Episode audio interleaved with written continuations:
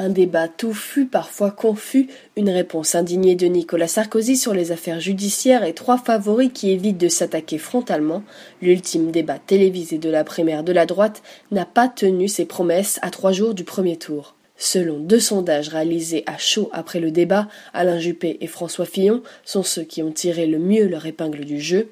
Selon une enquête ILAB pour BFM TV, c'est François Fillon qui a été jugé le plus convaincant, 33%, devançant de peu Alain Juppé, 32%, et largement Nicolas Sarkozy, 18%.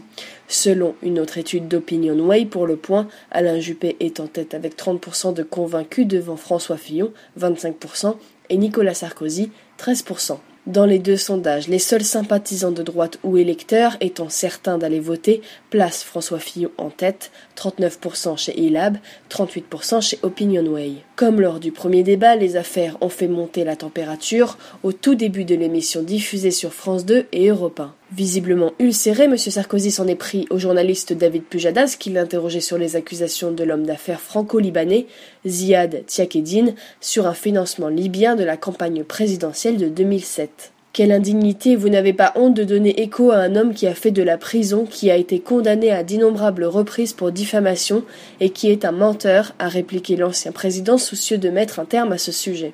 Autre signe de la nervosité ambiante, Bruno Le Maire, distancé par François Fillon dans les sondages, a vivement répliqué à une pique du journaliste Jean-Pierre Elkabach sur sa campagne Je suis candidat à la primaire, ça mérite tout simplement le respect de votre part.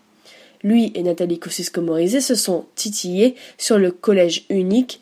Ce sont les mêmes qui viennent des plus grandes écoles, qui poussent leurs enfants dans les filières les plus élitistes et qui expliquent aujourd'hui qu'il faudrait supprimer le collège unique, c'est-à-dire en fait trier les enfants à l'âge de 11 ans, a lancé la polytechnicienne NKM à Bruno Le Maire,